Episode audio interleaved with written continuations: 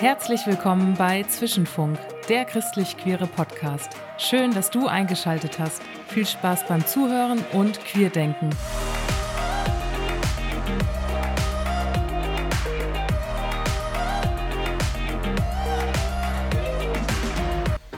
hallo und herzlich willkommen zu einer neuen Folge vom Zwischenfunk. Heute sind wir wieder zu Gast in der Pfalz. Mir gegenüber sitzt ein Oldie, wenn ich das mal so sagen darf. Peter aus dem Zwischenraum Pfalz Plus. Hallo Peter. Hallo, Eva. Freut mich, dass du da bist. Wir, genau, ich bin Dagmar und Peter, wir kennen uns seit einigen Jahren, da wir beide in den Zwischenraum Pfalz Plus gehen. Dieser trifft sich zurzeit in Ludwigshafen.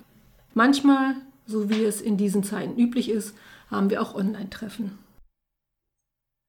Da wir beide uns seit einigen Jahren kennen, sind mir Peters Erfahrungen und Erlebnisse ein wenig bekannt. Ich finde, dass es da aber nochmal andere Aspekte und Schwerpunkte gibt als bei den anderen Geschichten und Berichten, die wir bisher über den Zwischenfunk gehört haben. Peter, du warst fast 30 Jahre lang heterosexuell verheiratet und hast daher das ganz normale christliche Familienbild gelebt. Da du eine Leidenschaft fürs Schreiben hast, hast du deine Lebensgeschichte in einem Buch verfasst. Schön, dass du deine Erfahrungen heute mit der Zuhörerschaft teilen möchtest. Von daher, wenn du dich mal bitte kurz vorstellen möchtest. Ja, Peter Förster, schon gesagt worden, wie ich heiße. Ich bin jetzt 73, bin seit 2010 geschieden, seit 2008 geoutet als homosexuell und habe, wie gesagt, 28 äh, Jahre in einer Ehe gelebt und äh, die ganze Zeit hm, so gelebt, als wäre ich heterosexuell. Äh, Grund dafür sind verschiedene Aspekte. Ein sehr starker Aspekt ist, dass ich in christlichen Gemeinden, vor allen Dingen freien Gemeinden aus dem pfingstcharismatischen Umfeld gelebt habe, wo das Thema Homosexualität sehr eng gesehen wird. Äh, man hat dort eine Erkenntnis oder eine Sichtweise, dass Homosexualität Sünde ist das mit der Bibel nicht vereinbar ist und ich habe das auch verinnerlicht und lange geglaubt. Ich habe lange versucht, mich durch Therapien und verschiedene andere Dinge davon zu befreien und habe aber irgendwann gemerkt, es geht nicht. Und dann war die Konsequenz, dass ich mich von meiner Frau getrennt habe und als homosexueller Mensch allein leben wollte. Mhm.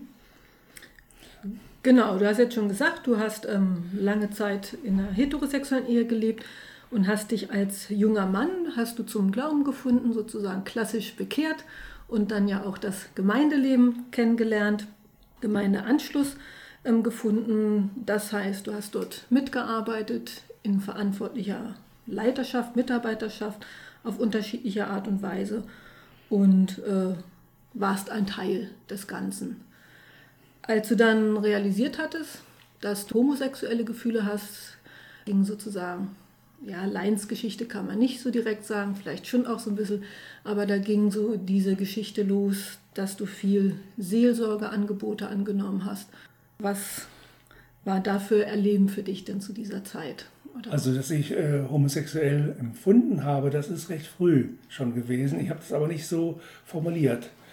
Äh, mit 14, 15 waren so die ersten Ansätze da in meinem Empfinden und äh, in den 60er Jahren war das ein Thema was natürlich sehr verpönt war mhm. und auch sogar mit Strafen bedroht war. Und dann hat man sich da nicht irgendwie geäußert zu. Und ich habe das auch immer verdrängt und weggetan, dass es damit nichts zu tun haben, weil man damit ein bestimmtes Bild von homosexuellen Männern hatte.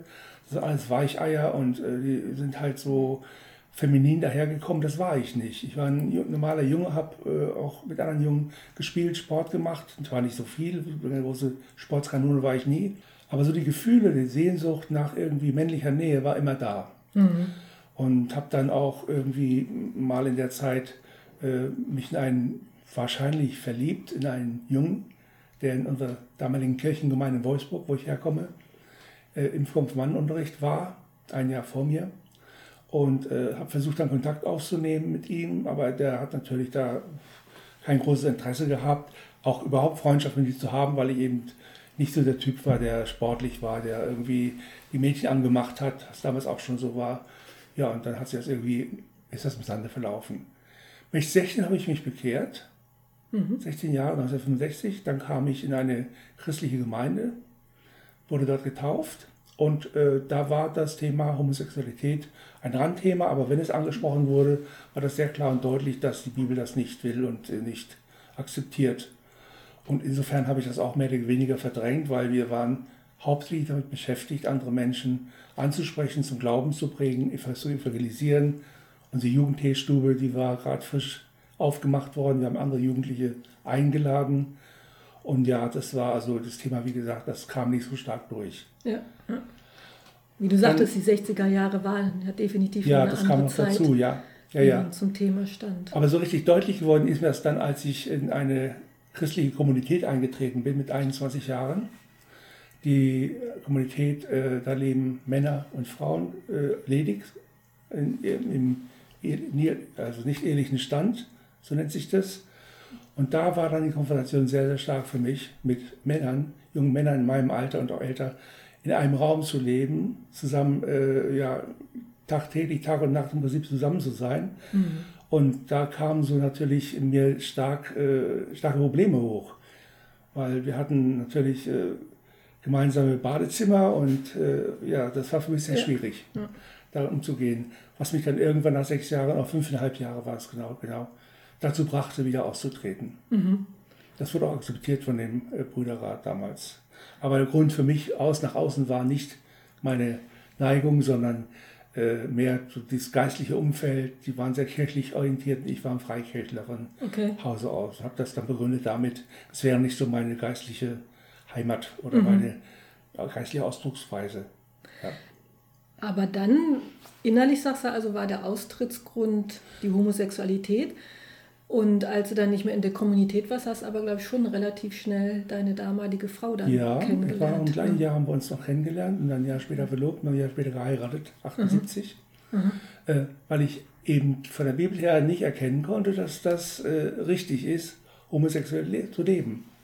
Und okay. ich habe mir auch das geglaubt, dass die Bibel recht hat und irgendwie was mit mir nicht stimmt. Er hat auch ein sehr schlechtes äh, Gewissen immer wieder bei diesen äh, Gedanken, die ich da so hatte und habe damit sehr stark zu kämpfen gehabt. Gut, und die Theologie hat es ja jetzt auch schon angedeutet, die war ja so, ähm, wird nicht zugelassen, Homosexualität, gelebte Homosexualität als Christ ähm, und es ist veränderbar, ist ja so da die ja. Marschrichtung. Auch in der gewesen. Zeit kamen damals verstärkt Angebote seelsorgerlicher Art, mhm. Therapie, mhm. ähnliche Dinge auf, wo Menschen oder ja, Männer und Frauen, die so empfunden haben, Hilfe angeboten bekommen haben, sich zu verändern, zu einem ja. normalen heterosexuellen Leben zurückzufinden. Und das bin ich auch natürlich, bin ich auch darauf eingegangen. Äh, parallel dazu hat meine Frau und ich äh, haben Seelsorge gesucht mhm. bei verschiedenen Seelsorgern, die dann ja gebetet haben mit einem, die haben Befreiungsgebete gebetet, um zu lösen von irgendwelchen finsteren Mächten, aber das hat so irgendwie bei mir nicht durchgeschlagen so richtig. Dann kam ich, wie gesagt, ähm, in eine Gruppe rein, Wüstenstrom, mhm. die das anbietet, dass man Seelsorge bekommen kann, um mit seinen, seiner Identität da irgendwie klarzukommen und darüber nachzudenken und äh, ja, wenn es möglich ist, das auch zu verändern. Zumindest war es damals so in der Zeit. Aber die Seelsorgeangebote, die du dann so angenommen hast, genau, das war auch dein inneres Bestreben und Verlangen, sich zu ändern? Oder kam das mehr so von der Frau? Ja, es kam mehr von meiner Frau, die sehr so? darunter gelitten hat, dass ich so bin, wie ich bin, weil mhm. das war sehr schwierig in unserer Ehe. Wir haben zwar drei Kinder bekommen, drei Mädchen, die alle sehr ich glücklich bin darüber, dass es sie gibt. Ja. Aber äh, es war mühsam, es war schwierig und die Kinder haben auch sehr viel darunter gelitten. Das ist auch so. Ja, und dann kam irgendwann, wie gesagt, diese Möglichkeit. Wieso war das dein Mädchen bewusst in der Ehe? Nein, nein, nicht, nein. Ne? Wir, haben immer, wir haben es einmal ja. gesagt, man müsste diese Menschen, die so empfinden, weil in der Schule wurden sie konfrontiert mhm. mit diesen Fragen, die dürfte man nicht verachten. Die ja. bräuchten Hilfe, ja. Mhm. Die muss man so annehmen, wie sie sind, aber die brauchen Hilfe und äh, es bringt nichts, über die zu lästern und sie zu verachten. Das geht nicht, mhm. das ist nicht biblisch nicht richtig. Das haben wir ihnen beigebracht. Ja, aber eben dieses Hilfsangebot und das sagtest du im Vorgespräch ja auch, das war so ganz viel in der Theologie der Gemeinden, wo du dich ja aufgehalten Ja, hast. ne, sicher, dass natürlich. Homosexualität veränderbar ist. Ähm, genau, du sagtest vorhin auch schon, du hast dich in die Seelsorge begeben oder es wurde über dich gebetet, ne, die Diener Gottes, die dann da auf manchen Ja. Konferenzen waren oder in manchen Gemeinden, die dir angeboten wurden als Ja, richtig. Ja, ja. Unterstützung. Ja, bei einem Seminar vom Wüstenstrom, da wurde mir so richtig klar, was eigentlich mir los ist. Ich habe immer das, was da war, bekämpft, Ja. wollte das nicht haben. Das hat äh, sich unpassend angefühlt auf dem christlichen biblischen Hintergrund. Und bei dem Seminar ging es darum, um das Thema Homosexualität verstehen. Das war so ein Thema. Und da wurde mir klar, ich habe eigentlich noch nie so richtig tief nachgedacht, was da eigentlich mit mir passiert. Ich habe es nur bemerkt, das ist unangenehm irgendwie, aber was ist das eigentlich, was da in meinem Leben abläuft? Und auf diesem Seminar wurden verschiedene Verrate gehalten, es wurden auch Gebet und Seelsorge angeboten. Aber mir wurde auf diesem Seminar klar, das sitzt so tief in deiner Persönlichkeit drin, diese Neigung oder diese Identität, egal wie man es nennen will, das kannst du nicht einfach verändern, das geht nicht. Vor allen Dingen im Nachhinein, ich habe ja so viele Dinge probiert, an Seelsorge, an Gebet, an allen Registern, die man nur ziehen kann, habe ich gezogen, um frei zu werden, um das abzulegen. Und Gott hat mir nicht geholfen. Da kam mir der Gedanke, vielleicht muss das gar nicht verändert werden. Vielleicht wollte Gott gar nicht helfen und verändern, weil es vielleicht gar nichts zu verändern gibt. Ja, das finde ich eine gewisse Art von Humor Gottes, wenn du direkt auf einem Wüstenstromseminar diese Erkenntnis hast, ich kann es nicht verändern, es muss auch nicht verändert werden, es gehört zu Ja. mir und es ist gut so. Also ich habe mich da innerlich auch entschlossen, äh, da auf- daran festzuhalten. Natürlich noch habe ich ein bisschen noch gelesen, auch Bücher und so. Aber eigentlich diese Gewissheit hat sich dann von da an, 1906, 2006 war das genau, 2006 verfestigt. Immer mehr, immer gewisser. Ja. Und dann habe ich irgendwann meiner Frau auch gesagt, dass ich mich trennen möchte aus diesem Grund, dass es ja keine, unsere Ehe keine Zukunft hat. Es war für sie ein herber Schlag natürlich, weil sie sozial sehr schwierig dann dastand. Ich habe auch mit ihr Vereinbarungen treffen können, dass wir das irgendwie regeln gut. Und dann bin ich äh, 2007 ausgezogen aus unserer gemeinsamen Wohnung. Genau, hat es in dem Buch beschrieben, glaube ich, da hat es ja auch noch die Predigt über den Petrus gehört, wo er auch aus dem Boot ausgestiegen Ja. ist und auf dem Wasser laufen Richtig, konnte. das, Wagnis des Glaubens dann, ja. genau das Wagnis, neuen Schritt Ja, neuen Lebensabschnitt Richtig, oder ja, sowas genau. dann zu gehen. Ja.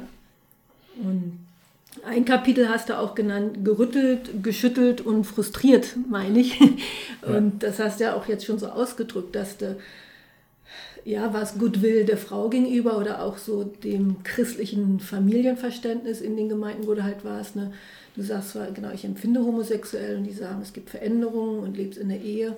Und, aber eben, da muss ja ganz viel Frustration und Resignation vorhanden sein, wenn du sagst, wurde über dich gebetet und du merkst, meine Gefühle ändern sich eigentlich gar nicht. Ja, das war es auch natürlich, weil ich auch frustriert war, auch von Gott zwischendurch äh, enttäuscht, weil ich doch ernsthaft versucht habe, da was zu tun. Der tat es nicht, bis mir halt klar wurde, er muss gar nichts tun, ne? er wollte gar nichts tun. Ähm, ich hab, mich haben auch viele gefragt hinterher, warum hast du es so lange ausgehalten? Warum hat das so lange gedauert, bis du endlich Ja. den Schritt getan hast? Ich denke so im Nachhinein, wenn ich das zurückblicke, das hängt damit zusammen, dass diese Theologien, diese Predigten, diese Art des Bibelverständnisses, wenn man darin lebt und das glaubt, dann haben nicht viele andere Gedanken, auch kritische Gedanken, keinen Raum. Weil jede Kritik, die man dann ansatzweise auch nur vielleicht äh, äußern könnte, wird als ja, Verstoß gegen Gottes Gebot oder Gottes Willen gesehen. Und so war es für mich so wie in einer Glocke. Glocke von Theologie und aus der man nicht rauskam so richtig. Da musste erst seelisch, körperlich jetzt äh, das Leben irgendwie ins Wanken kommen. Der Gedanke war nämlich bei mir da, wenn du jetzt nichts tust, dann drehst du durch oder du entscheidest dich jetzt, zu, das zu trennen. Ne? Das war so der Hintergrund. Dann, dann ist man in dieser Glocke drin und da kommt man nicht so ohne weiteres raus. Und das war der Grund auch, warum das so ewig gedauert hat. Eben, du bist Teil dieser Gemeinschaft und man will nicht richtig auffallen. Ja, Ähm, und und, du was noch ein weiterer Punkt ist, wenn du ähm, dich dazu stellst und wenn du diese Gemeinschaft, wenn du das sagst, du bist homosexuell, du wirst isoliert, du wirst gemieden oder eben, wenn du austrittst, du fällst eigentlich in ein soziales Loch. Du hast das soziale Umfeld bricht dir weg, was über Jahrzehnte aufgebaut wurde. Ja, die Freundschaften, die Beziehungen Ja. zu anderen Christen aus der Gemeinde sind auf einmal weg, weil die Freundschaften, die du da gebildet hast, bei diesen Freundschaften geht es niemals um die Freundschaft zwischen Personen. Es geht Freundschaft auf Basis des gemeinsamen Glaubens. Der Gemeindegrundlage. Der Gemeindegrundlage. Ja. Und wenn mhm. das wegfällt, bist du auch die Freunde los. Das habe ich ganz live erlebt und äh, deswegen mein Verständnis von Freundschaft ist aber die, dass man zu Menschen Freundschaften hat, zu Personen, die man, wo man harmoniert, die man als Freunde in sein Leben lässt und mit denen lebt. Und letztlich egal, was da glaubensmäßig für Unterschiede sind. Mhm. Ich kann auch mit einem äh, nicht pfingstlichen Menschen oder nicht charismatischen Menschen befreundet sein, wenn ich auch selber vielleicht an die charismatischen Dinge glaube. Genau, ich kann eine, wie du sagst, eine theologisch andere Meinung zur Taufe, zur Geistesgabe ja. wir sowas, aber trotzdem habe ich gut als eine Basis den Glauben und als andere Basis eigentlich die Freundschaft. Und das hat es ja auch beschrieben, dass da vieles weggebrochen ist, dass du realisieren musstest, denen ging es eigentlich gar nicht primär um dich als Menschen, um dich als Peter, sondern ja, dass du ein Teil in dieser Gemeinde bist, der funktionieren muss, so ja, nach so ihrer, sagen, ihrer ja. Theologie sozusagen. Mhm. Dann, ne? Ja, Und genau, Teil der Glocke, wie du das sagtest, eben da muss man auch funktionieren, wehe man muckt zu sehr auf oder man ist zu anders und dann kommt so das ganze Gerüst dann zum Einstürzen. Ja, teilweise wird ja schon das als äh, Häresie angesehen, wenn man an dem äh, äh, Pastor, der jetzt da vollmächtig predigt, äh, Kritik übt oder Sachen in Frage stellt. Das ist ja schon ein gewagter Schritt. Hm. Das traut sich ja schon fast keiner mehr. Aber wenn du da so lange dir Gedanken drum gemacht hast oder auch in der Seelsorge, Therapie, Wüstenstrom, irgendwelchen Gruppen warst, was war denn da Wieso hattest du denn nach diesem einen Seminar den Mut, diesen entscheidenden Schritt dann doch zu tun?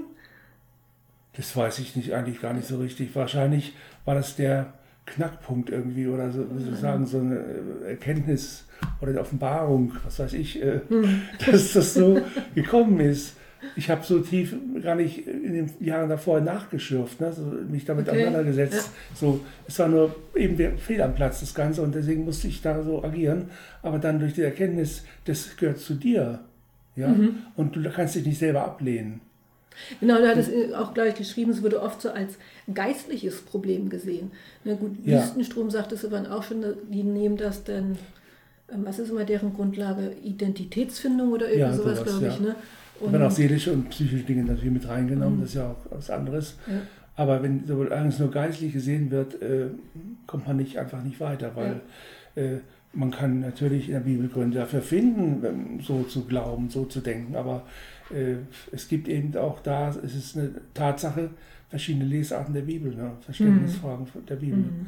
Ob man jetzt das Wort Gottes wirklich wörtlich nimmt, Punkt für Punkt, oder ob man es ernst nimmt, weil Gott ja, denke ich, in unsere Zeit auch hineinspricht auf seine eigene Weise und äh, man nicht unbedingt jetzt alles wortwörtlich in unsere heutige Zeit übertragen mhm. kann. Ja. Das ist ja so. Ja, sehr erfreulich, dass du da dann realisiert hast, ich kann das nicht verändern, ich kann das nicht von mir abspalten, es ist ein Teil von mir. Ja. Ich muss es auch nicht verändern, ich muss andere Schritte gehen. Ja, und für mich ist das auch ein, star ein starkes Zeugnis, inneres Zeugnis oder ein Beweis irgendwo. Als ich mich dann 2008, dann wusste ich, jetzt ist es Zeit, in die Öffentlichkeit zu treten, mich zu outen. Mhm. Äh, habe es im Kollegenkreis auch gemacht, wurde sehr freundlich aufgenommen. Die haben das alle ja. irgendwo schon, einige haben es schon geahnt, so, äh, dass was ist. Und ja, wurde sehr gut aufgenommen. Und auch sonst, da habe ich gemerkt, dass meine Beziehung zu Gott plötzlich sich verändert. Mhm. Positiv. Ja. Wurde auf einmal richtig klar, dass Gott mein Vater ist. Vorher habe ich immer so Gott immer wie so als, als äh, jemand gesehen, empfunden, der da steht, so mit äh, ernster Miene und guckt, ob ich auch alles richtig mache. Und wenn ich dann wieder so einen versündigen Gedanken hatte an irgendeinen anderen Mann, dann habe ich schon fast Gott die Augenbrauen hochziehen sehen, was ich schon wieder für schlimme Dinge da tue. Mhm. Und das hat sich dann total verändert. Meine Beziehung zu Gott wurde ja. um 180 Grad besser.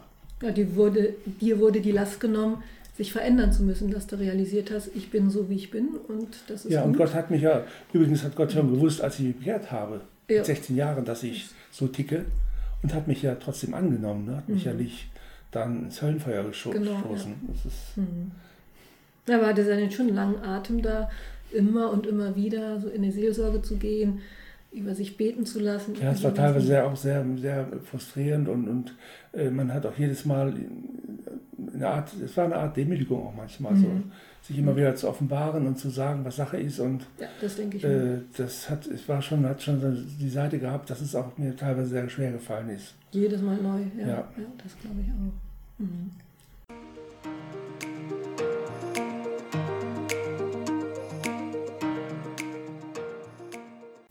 Hast du jetzt auch schon gesagt, dass du den Glauben ganz neu erlebt hattest und quasi, dass du in Freiheit bestehen konntest.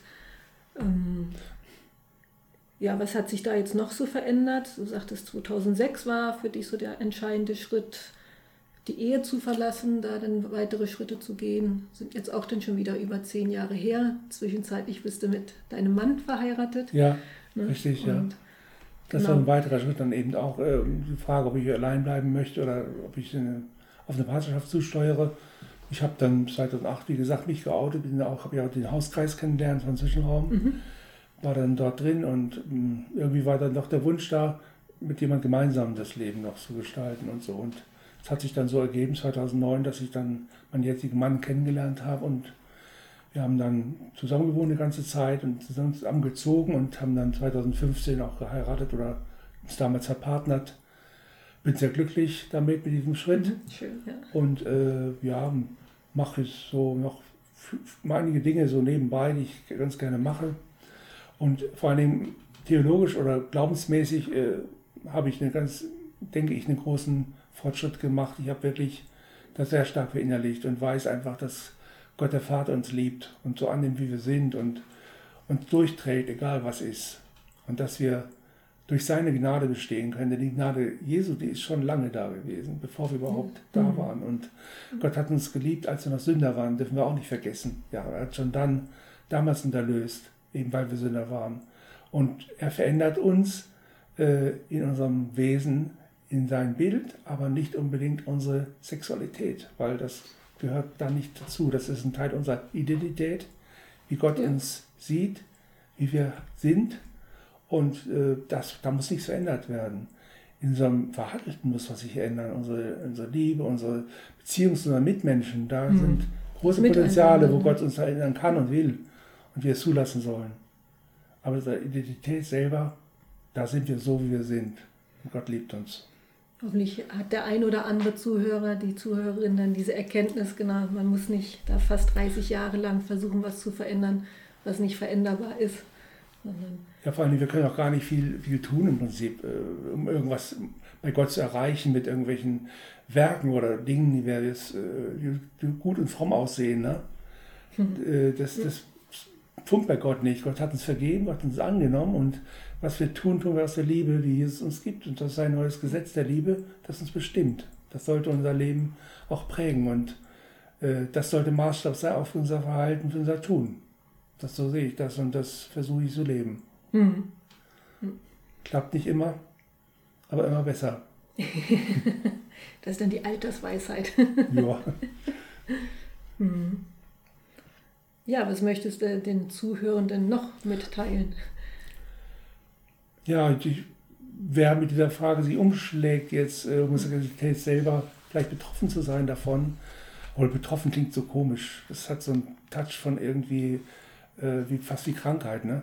Äh, nein, wer also so empfindet und damit nicht so richtig klarkommt und, und da Fragen hat, ich denke, wichtig ist, ganz offen sich erstmal mit, äh, mit Gott ins Gespräch zu begeben und äh, auch andere Christen, die da schon auf dem Weg sind, als Hilfestellung anzunehmen, die einem helfen können, da weiterzukommen, den Mut zu haben, auf solche Menschen zuzugehen, die schon Erfahrungen gemacht haben in diesem, auf diesem Weg und äh, sich einfach an die Hand nehmen zu lassen, ein Stück weit und gehen zu lassen. Weil äh, ganz alleine, und das habe ich gemerkt, ist das sehr, sehr schwierig, bis fast unmöglich. Äh, gemeinsam wird es immer besser. Mhm. Und das sollte man, den Mut sollte man dazu haben, sich äh, Christen zu suchen, die eben auf diesem Weg schon sind, die einen liebevoll da mit hineinnehmen können. Ja. Und Gott hat uns angenommen, so wie wir sind. Und Gott liebt uns so, wie wir sind. Das sollte man einfach immer wissen. Wer homosexuell empfindet oder auch anders noch empfindet, Gott hat uns so lieb, wie wir sind. Für uns alle ist sein Sohn gekommen und gestorben, unabhängig von unserem Empfinden, unserer Rasse, unserer Hautfarbe und unserer sexuellen Identität. Du hattest ja in deinem Buch auch geschrieben, ein Freund, wo du dich dann so als 20-Jähriger geoffenbart hast und geoutet hast, der sagte dann auch nur, da muss man dich ja besonders lieb haben als homosexueller Mann. Ja, mein bester Freund war das. Und wir heute noch eng befreundet sind, seit 76, in ganz enge mhm. Freundschaft. Mein bester Freund Annika, das verheiratete Frau, die haben mir auch sehr Mut gemacht in der Zeit, wo es um meine Kämpfe ging, mich okay. sehr ermutigt, ja. äh, da weiterzugehen und mich doch endlich auch jetzt da loszueisen aus dieser Ehe. Ne? Ja, ich fand es ja. eine schöne Reaktion, dass er, du beschreibst ja immer deine Ängste, kann ich das jetzt auch diesem Freund sagen? Was empfindet er, was löst das bei dem aus? wenn ich mich ihm offenbare und dann so eine liebevolle Antwort, dann hatte ich Gott besonders lieb oder man muss dich dann auch besonders lieb Man muss dazu sagen, aber damals, als er das sagte, gerade mal ein Jahr Christ, mhm. der hatte sich gerade frisch bekehrt und äh, war noch nicht mit dem ganzen äh, Gemeindekram so belastet, so stark, das kam dazu.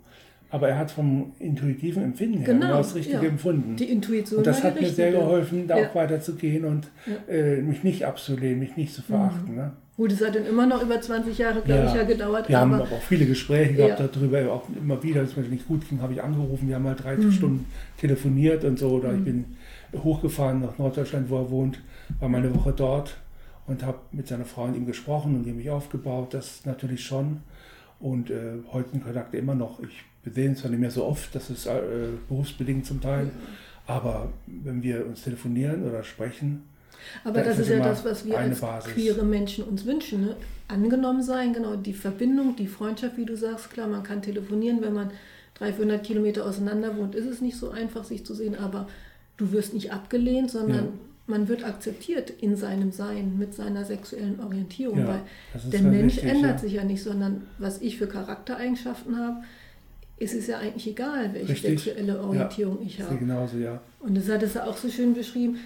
Man konnte einen guten Dienst in der Gemeinde machen, wo du dich dann geoutet hattest oder wo du in Anführungsstrichen dein Problem, also wo dann bekannt war, du bist homosexuell oder auch jemand anderes manchmal in den Gemeinden, dann ist er ganz schnell von den Ämtern enthoben worden. Die Arbeit, die vorher gemacht wurde, konnte gut gewesen sein. Es wurde sich nur noch fixiert auf die sexuelle ja, Orientierung stimmt, ja. mhm. und gar nicht darauf, was hat er für für gute Arbeit in der Gemeinde geleistet. Ja, es gab eine Zeit, wo ich sogar dachte, äh, diese frommen christlichen Gemeinden, ich sage fromm jetzt mal im, äh, im, Touch von nicht positiv, fromm ist eigentlich auch was Positives, aber in dem Fall, äh, das, die haben sich fast darauf fixiert, auf solche, solche Konfliktdinge, ne? Mhm. festgebissen dran, an dem das aufzuziehen dann. Das, das war eine Zeit, die gab es, ob heute, das weiß ich jetzt nicht, ich war lange mehr in diesen Gemeinden, aber damals war das so. Gut, die Brücken, genau, hat er vorhin gesagt, die sind dann abgebrochen ja. worden, ne, weil da ja keine Akzeptanz dir gegenüber. Einige haben jetzt nach im Nachhinein wieder Kontakt aufgenommen, so lose zwar, okay. bei Facebook zum Beispiel so. Äh, keine engen Kontakte, aber sie haben mich in ihrer Freundesliste aufgenommen. Da geht ab und zu mal eine kleine Nachricht hin und her. Immerhin. Äh, ja, das ist, ist inzwischen passiert doch muss ich sagen, auch aus der Verwandtschaft noch äh, der Leute bei. Mhm. Und das freut mich natürlich sehr. Und ich denke auch an die Leute natürlich. Und weißt du, ob sich da die Gemeindetheologie so ein bisschen geändert hat oder ist es in Anführungsstrichen nur die Meinung der Person? Ich glaube, dass das die Meinung der Person ist, mhm. oder vielleicht die Persönlichkeit, dass sie irgendwie mhm. jetzt vielleicht sehen, hm, der lebt relativ normal sonst auch und äh, ist nichts Exotisches so, ne, ja. was er da macht. Vielleicht ist es das, ich weiß es nicht. Mhm ich freue mich jedenfalls so, dass mal hier und da Kontakt entstehen und bestehen wir. Ja. Die meisten Queeren, die ecken ja gar nicht so sehr an mit ihrem Verhalten oder mit ihrem Aussehen oder sowas. Ja. Wie du sagst, man ist ein ganz normaler Mensch. Ja, im Prinzip ist man ein ganz normaler Mensch. Der einzige Unterschied halt, dass ein äh, homosexueller Mensch ein Mensch seines Geschlechts liebt. Das ist alles. Mhm. Ja. Genau. Sonst alles andere ist normal. Beruf und so, das kann ein Straßenbauarbeiter sein, Müllabfuhrmann und auch ein Bürohengst. Das ist alles gleich. Da kann man seine Leistung auch bringen, genauso wie ein anderer Mensch, der Heterosex empfindet. Aber eben den Gemeinden wird halt dieser Schwerpunkt dann Ja, das ist so, ja. Das ist ja. so auf das Enttäuschende und das Traurige. Dabei gäbe es viele andere Themen, die Jesus angesprochen hat in seinen Reden. Äh, er hat ja. über das Wort gar nichts verloren, über dieses Thema mhm. zum Beispiel. Äh, er hat viel mehr gesprochen über die anderen äh, Tugenden, die wir haben oder nicht haben, über, über Neid, Geiz, solche Dinge, ne? Verachtung über äh, sowas. Gibt es viel mehr Bibelstellen, genau. Da gäbe es viel mehr Bibelstellen. Ja. Man hätte auch genug zu tun, daran zu arbeiten, dass man da was ändert. Ja. Ah, jetzt hast du auch eine Gemeinde gefunden, die dich als homosexueller Christ Ja, eine akzeptiert. wo du- landeskirchliche Gemeinde, wo ich jetzt bin. Und äh, da bin ich sehr froh drum. Und da ist ein Mhm. ganz offenes, offener Dialog möglich. Ähm, bin da war lange Zeit auch Mitarbeiterkreis, habe das aber dann aus persönlichen Gründen teilweise aufgegeben, diesen Dienst, den ich da hatte. Aber da fühle ich mich wohl und da werde ich eigentlich angenommen und akzeptiert. Das ist Da auch wird deine Thema. Leistung sozusagen gesehen, genau, was, wie kannst du dich einbringen, was für Gaben hast du, was für Ja, das war am Interessen Anfang so ein Thema. Da hat der Pfarrer, der damals da war, gesagt, also er hat den Bereich, seelsorgerlichen Bereich, wo er mich gerne sehen würde als Mitarbeiter und er denkt, dass Menschen, die so empfinden wie ich, vielleicht besonders sensibel und geeignet Mhm. sind für solche Dienste. Und es war auch dann lange Zeit, zehn Jahre ungefähr, mein Dienst, wo ich dann Ja. dort gedient habe oder in Aktion war. Dann irgendwann habe ich es dann aus persönlichen Gründen aufgegeben. Mhm. Und äh, Ja. bin aber noch in der Gemeinde drin und äh, fühle mich da wohl und ja, Mhm. bin da froh, dort zu sein.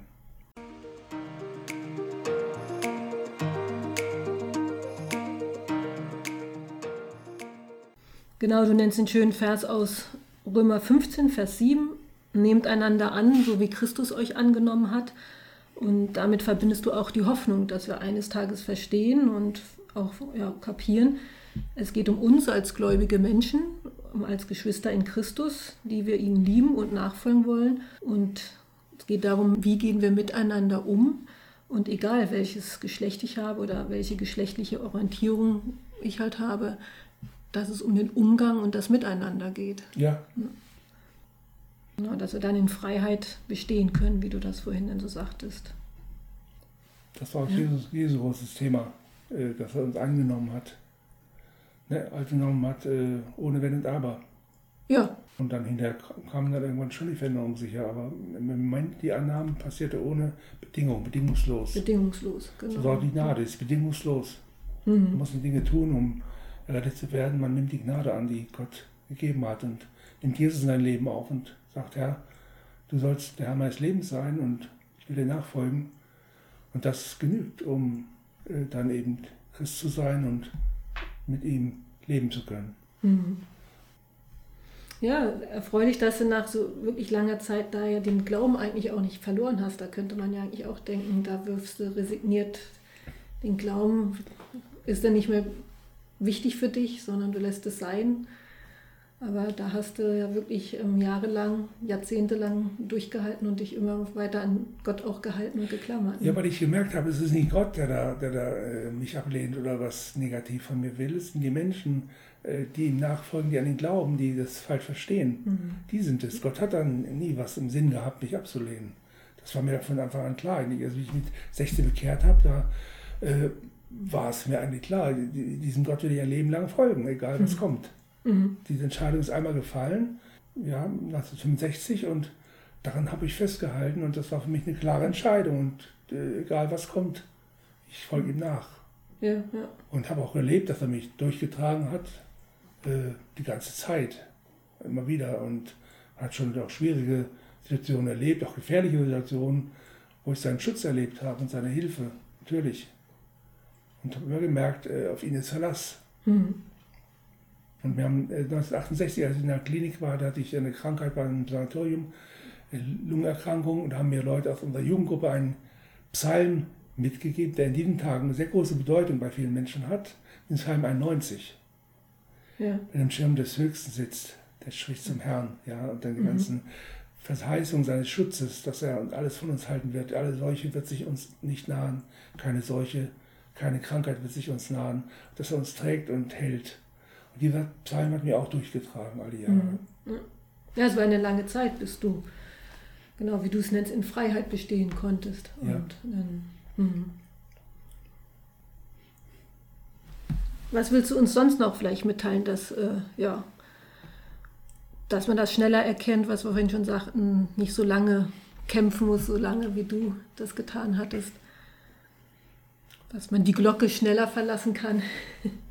Ja, ähm, ich denke, wenn man in einer Gemeinde lebt, wo man merkt, die Selbstbestimmung wird eingeschränkt durch äh, Leute in der Gemeinde oder auch durch die Verkündigung, sollte man erstmal äh, aufmerksam werden und schon mal überlegen, ob das der richtige Platz ist.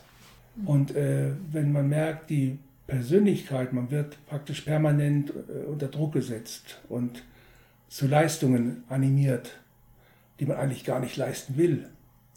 Oder Taten, auch jetzt toll klingende fromme Taten tun soll, wo man eigentlich gar nicht übereinstimmt und das dann doch vielleicht tun will oder soll, sollte man auf der Hut sein. Das sind die ersten Ansätze, dass man im falschen Ort, am falschen Ort lebt.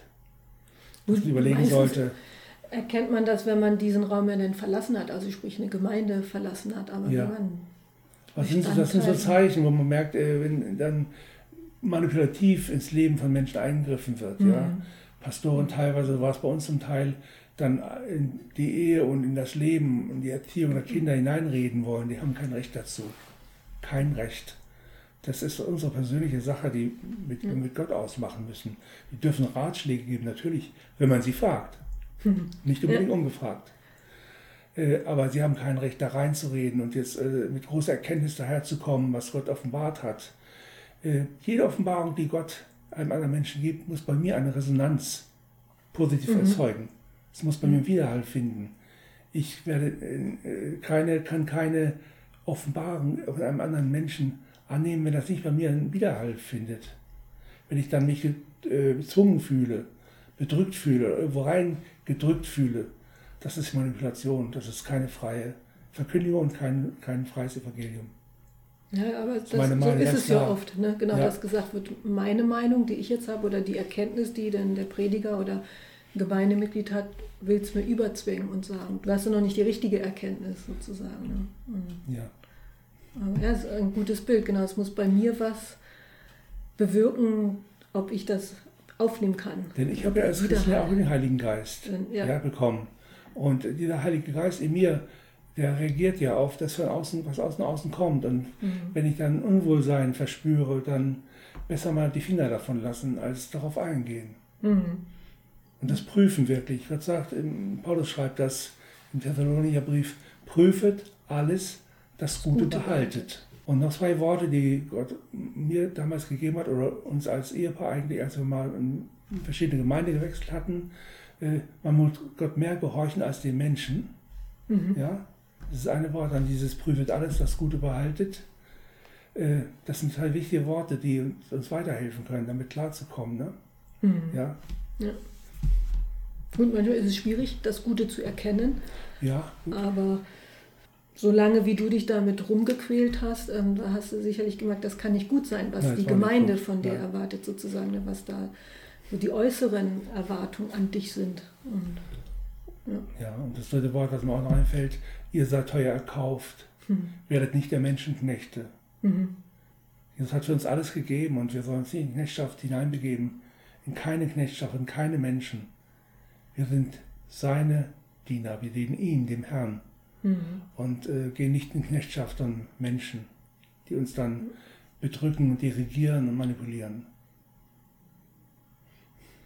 Genau, du sagtest vorhin, du hast drei Kinder, drei ja. Töchter, aber und die akzeptieren das ja auch, dass jetzt der Papa schwul ist und ja, ja, das war, Mann natürlich war das, ein, war das auch ein Prozess ein bisschen. Die haben auch gebraucht, damit einen Moment zurechtzukommen, aber ich habe mich nie abgelehnt. Ne? Mhm. Sie hatten ihre Zeit, wo sie dann auf Distanz gegangen sind, um damit klarzukommen an der Anfangszeit. Äh, aber äh, alle waren eigentlich froh, weil sie auch gesehen haben, was für ein Desaster unsere Ehe war. Für eine Veränderung dann bei dir ja. wahrscheinlich auch stattgefunden ja. Meine älteste Tochter hat mir irgendwann, nachdem wir ein halbes Jahr getrennt waren, eine Karte geschrieben. Da stand drin, herzlichen Glückwunsch zur Trennung. Ach ja. ja, die war froh, dass es gepackt hat, weil wow. die so gelitten hat darunter, dass wir uns dauernd äh, nur ja, mhm. gekabbelt haben und Schwierigkeiten hatten und so viel Streit und Uneinigkeit in vielen Dingen und es war zu spüren, dass in dem Haus eine schlechte Atmosphäre herrschte mhm. und äh, die haben alle drei auch darunter gelitten und waren alle froh, dass es dann hinter uns war. Ja. Ja, interessant. Denn so eine Karte habe ich auch, glaube ich, noch nicht gehört, dass man das kriegt. Mhm. Ja.